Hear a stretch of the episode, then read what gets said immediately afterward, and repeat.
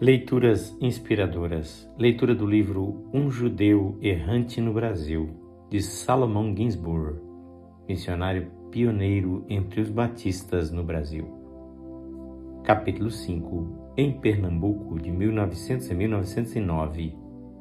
Primeira parte.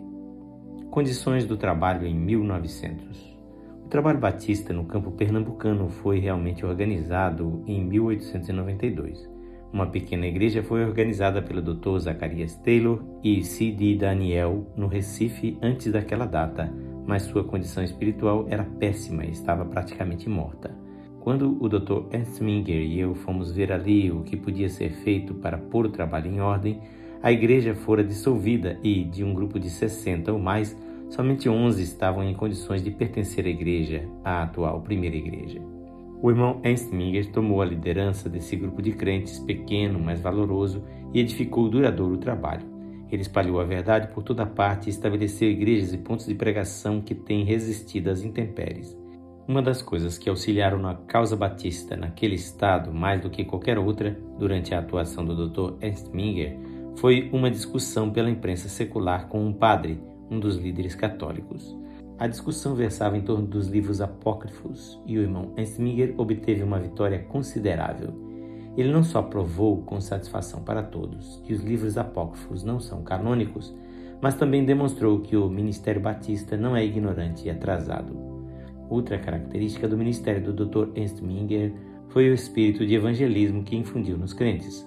Por essa razão, os princípios e ideias batistas se espalharam rapidamente em bom número de novas regiões, vilas e distritos.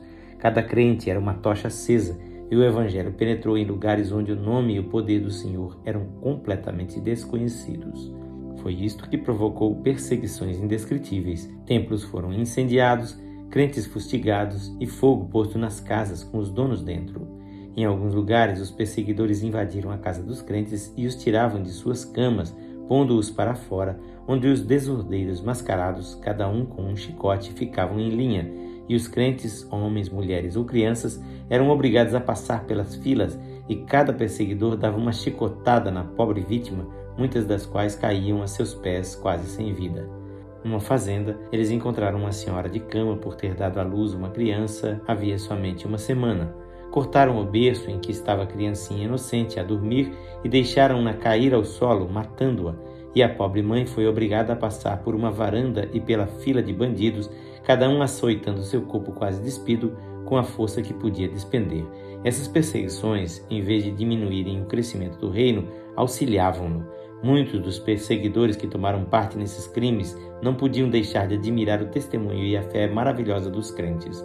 Hoje, alguns dos piores perseguidores são bons membros de algumas de nossas igrejas batistas naquele grande campo.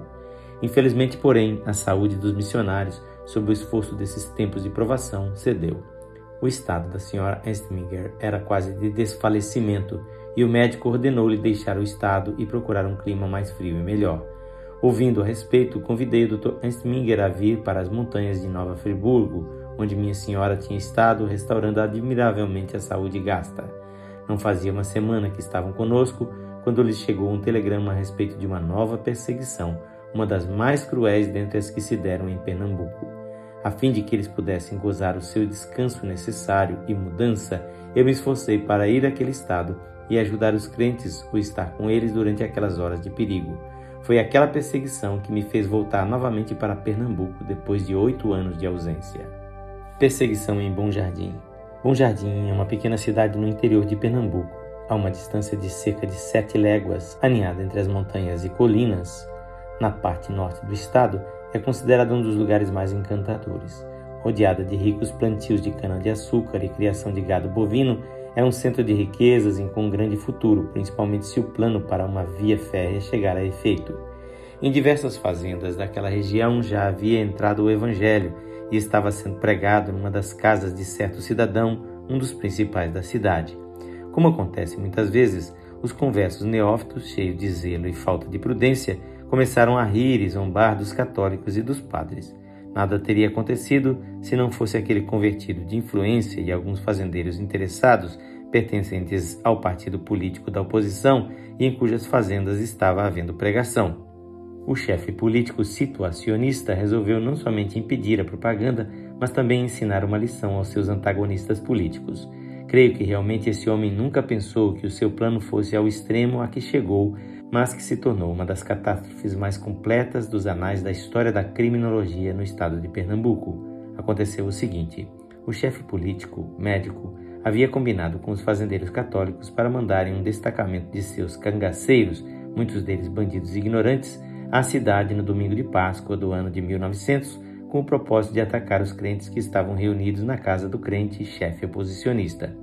O objetivo era punir e, se necessário, matar todos, principalmente o pregador.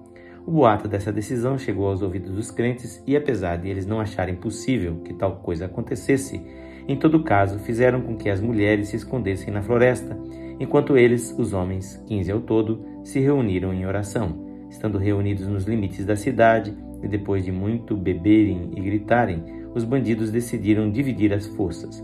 Um grupo entraria na cidade e atacaria a casa pela frente, e outro atacá-la-ia pelos fundos. Mais de 80 cangaceiros vieram para atacar um grupo de 15 crentes desarmados, inofensivos e sem proteção. O sinal para o ataque do grupo que vinha pelos fundos era um tiro de espingarda dado à toa. A noite estava muito escura e poucos na cidade sabiam o que ia acontecer. O teatro público situado nas imediações da reunião estava cheio de espectadores, homens, mulheres e crianças de quase todas as casas. Cerca de oito horas da noite, os perseguidores entraram na cidade com grande alarido. O povo, não sabendo o motivo de sua vinda, pensou que vinham roubar e matar toda a gente, como acontecera recentemente em muitos lugares. As novas chegaram ao teatro e provocaram grande confusão. Mulheres e crianças gritavam e caíam, e os homens pediam ao chefe político para impedir a entrada desses bandidos na cidade. Mas eles estavam na cidade e desciam as ruas em direção ao teatro e da casa de cultos. O chefe político, porém, instado pelo chefe da cidade, vendo o que se dava no teatro, encontrou o grupo e conseguiu fazer-se ouvido pelo chefe dos cangaceiros. Pediu-lhe que voltasse, pois que a sua presença estava causando grande consternação e alarma entre as famílias da cidade. O tal chefe consentiu, aparentemente, em retirar-se, mas, propositadamente ou não, levantou a espingarda e deu um tiro à toa e gritou: Viva Nossa Senhora Santana! Os do grupo que vinha pelos fundos, não sabendo o que se passava, logo que ouviram o tiro, ergueram as armas e começaram a fazer fogo, cuidando que estavam atacando os protestantes. Os do grupo nas ruas, vendo que estavam sendo atacados, pensaram que eram os protestantes que os atacavam e fizeram fogo no grupo oposto. Antes que se descobrisse o engano, uns 25 estavam mortos e mais de 100 feridos. Foi uma noite terrível. Enquanto se dava essa mortandade, os crentes estavam de joelhos, orando e pedindo ao Senhor para livrá-los das mãos de inimigos tão cruéis. A noite toda os católicos trabalharam para ocultar os resultados de sua batalha, sepultando os mortos e removendo os feridos. Algumas das famílias, porém, não podiam ocultar sua tristeza, acentuadamente o chefe político que perdeu um dos sobrinhos, um jovem de muita promessa que foi morto a sangue frio quando contemplava a cena. Não fora esse fato, o chefe político teria ficado quietinho, mas perdeu a razão em vista do corpo morto do único filho de sua irmã. Resolveu vingar-se por si mesmo dos protestantes, agora mais do que odiados, e o meio foi acusá-los dos homicídios, obrigando o juiz, um moço perverso, que era um instrumento em suas mãos, a aceitar falso testemunho e dar ordens de prisão ao pequeno grupo que estava em oração. Nem um pouco de evidência havia para condenar os crentes. Eles nenhuma espingarda tinham em casa, mas o tal chefe tinha as suas testemunhas falsas e juraram ter visto os protestantes atirar nos católicos. E o juiz decretou a prisão de oito dos crentes enquanto os outros foram obrigados a se esconder até que se fizesse justiça. Ao lado dos crentes perseguidos. Foi nessa conjuntura que cheguei a Pernambuco. Na leitura de amanhã teremos a segunda parte deste capítulo.